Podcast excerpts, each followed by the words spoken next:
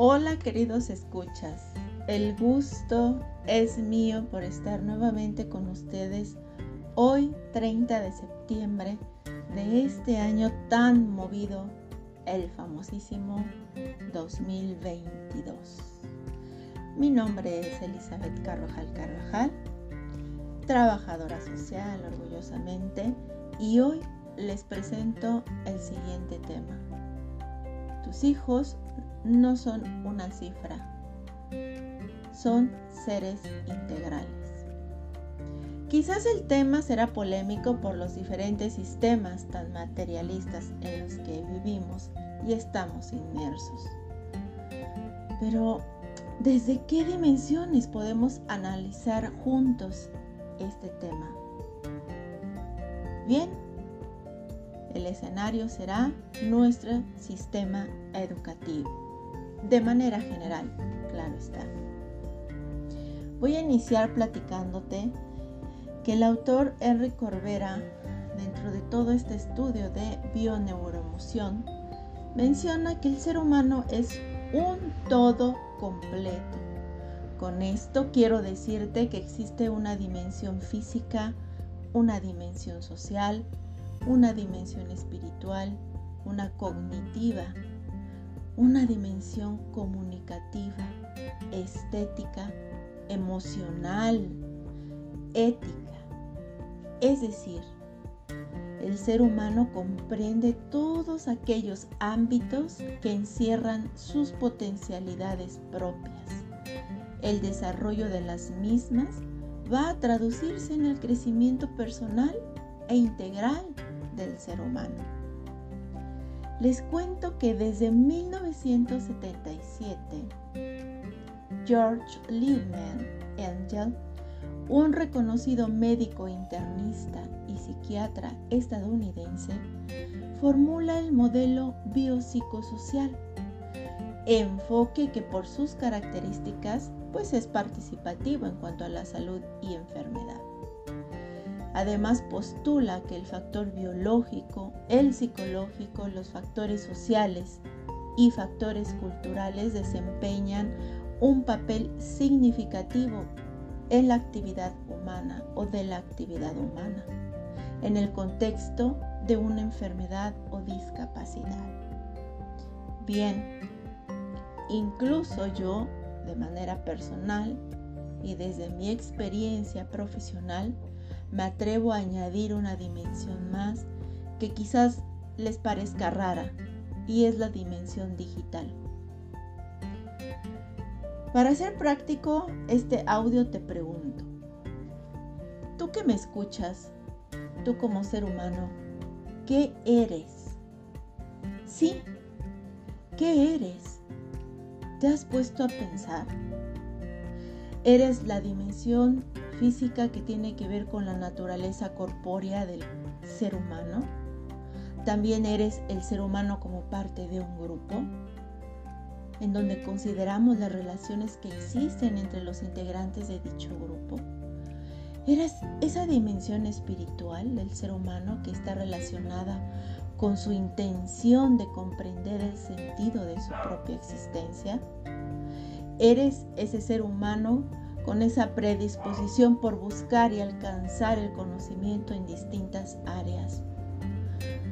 ¿Eres comunicativo?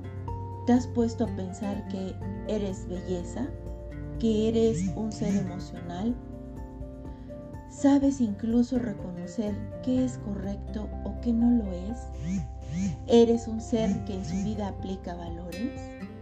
Bueno, te invito como siempre y en todos audios a que profundices, porque a través de tu propio análisis ayudaremos a muchos alumnos que sufren. Sí, me escuchaste bien. Sí sufren porque sus padres los ven como simples cifras, simples calificaciones. Mi hijo, mi hija es de 10. Mi hijo, mi hija sacó un 5. Es un inútil, no sirve para nada. ¿Alguna vez han escuchado estas frases? Estoy segura de que en muchos hogares es el común denominador del reconocimiento erróneo hacia los hijos. Fíjense, les platico. Dentro de la misión de la Secretaría de Educación Pública en México, refiere tener como propósito esencial crear condiciones que permitan asegurar el acceso de las mexicanas y mexicanos a una educación de excelencia con equidad, universalidad y mucho ojo aquí, e integralidad. Grábense esta palabra, integralidad, en el nivel y modalidad que la requieran y en el lugar donde la demanden.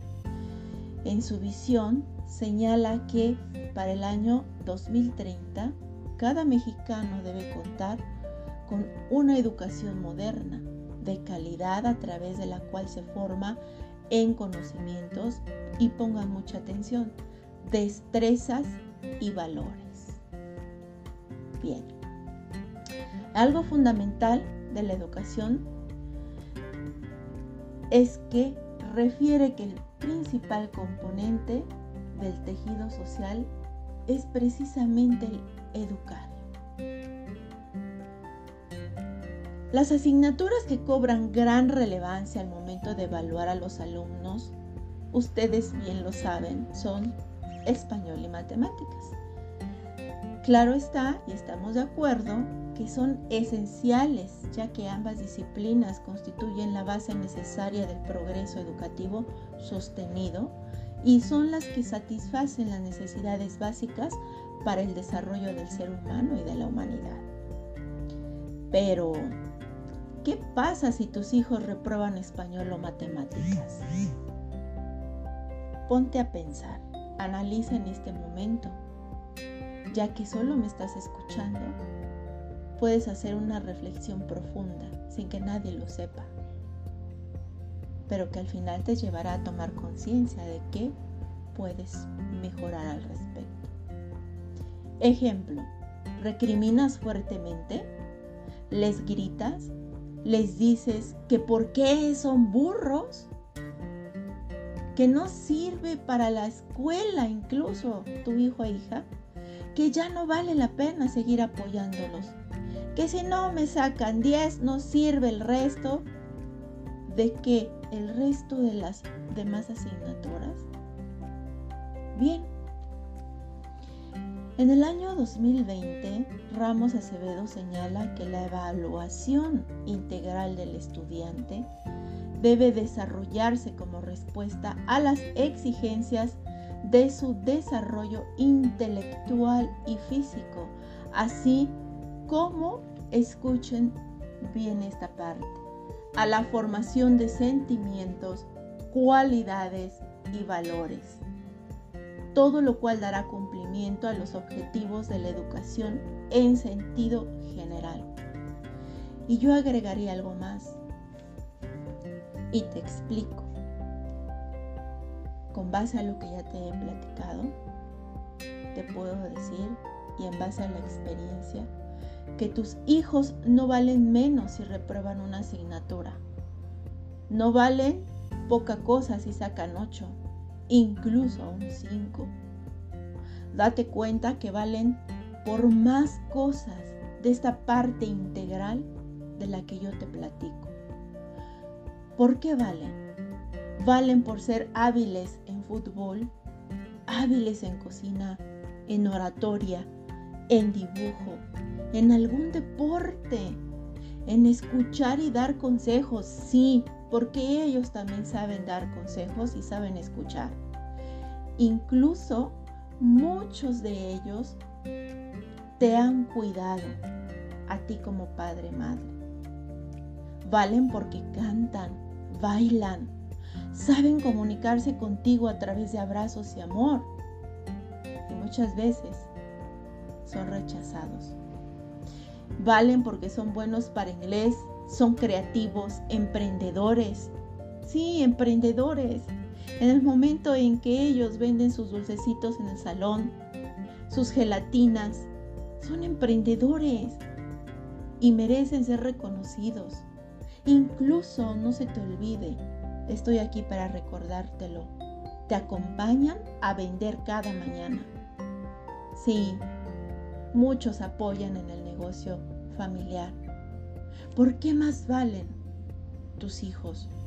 Porque son respetuosos. Es decir, tu hijo tu hija no es una cifra.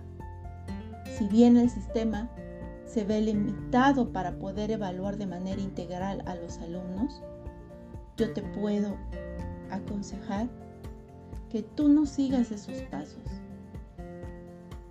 Explota sus virtudes, sus potencialidades, sus valores, su humanismo. Explota lo que las matemáticas y el español no pueden darle, el reconocimiento de papá y mamá y hacerle saber que es tan valioso que no te alcanzarían todos los números para decirle lo que vale. Bien, voy a terminar este audio con un poema de Humberto Maturana que forma parte de su libro El sentido de lo humano, titulado Plegaria del estudiante. ¿Por qué me impones lo que sabes si yo quiero aprender lo desconocido y ser fuerte en mi propio descubrimiento? El mundo de la verdad es mi estrategia, tu sabiduría, mi negación, tu conquista, mi ausencia, tu hacer, mi destrucción. No es la bomba lo que me mata, el fusil que hiere, mutila y acaba, el gas envenena, aniquila y suprime, pero la verdad seca mi boca, apaga mi pensamiento y niega mi poesía. Me hace antes de ser. No quiero la verdad, dame lo desconocido. Déjame negarte al hacer mi mundo para que yo pueda también ser mi propia negación y a mi vez ser negado. ¿Cómo estar en lo nuevo sin abandonar lo presente? No me destruyas, déjame vivir, viviendo junto a mí. Que mi riqueza comience donde tú acabas. Que tu muerte sea mi nacimiento. Me dices que lo desconocido no se puede enseñar.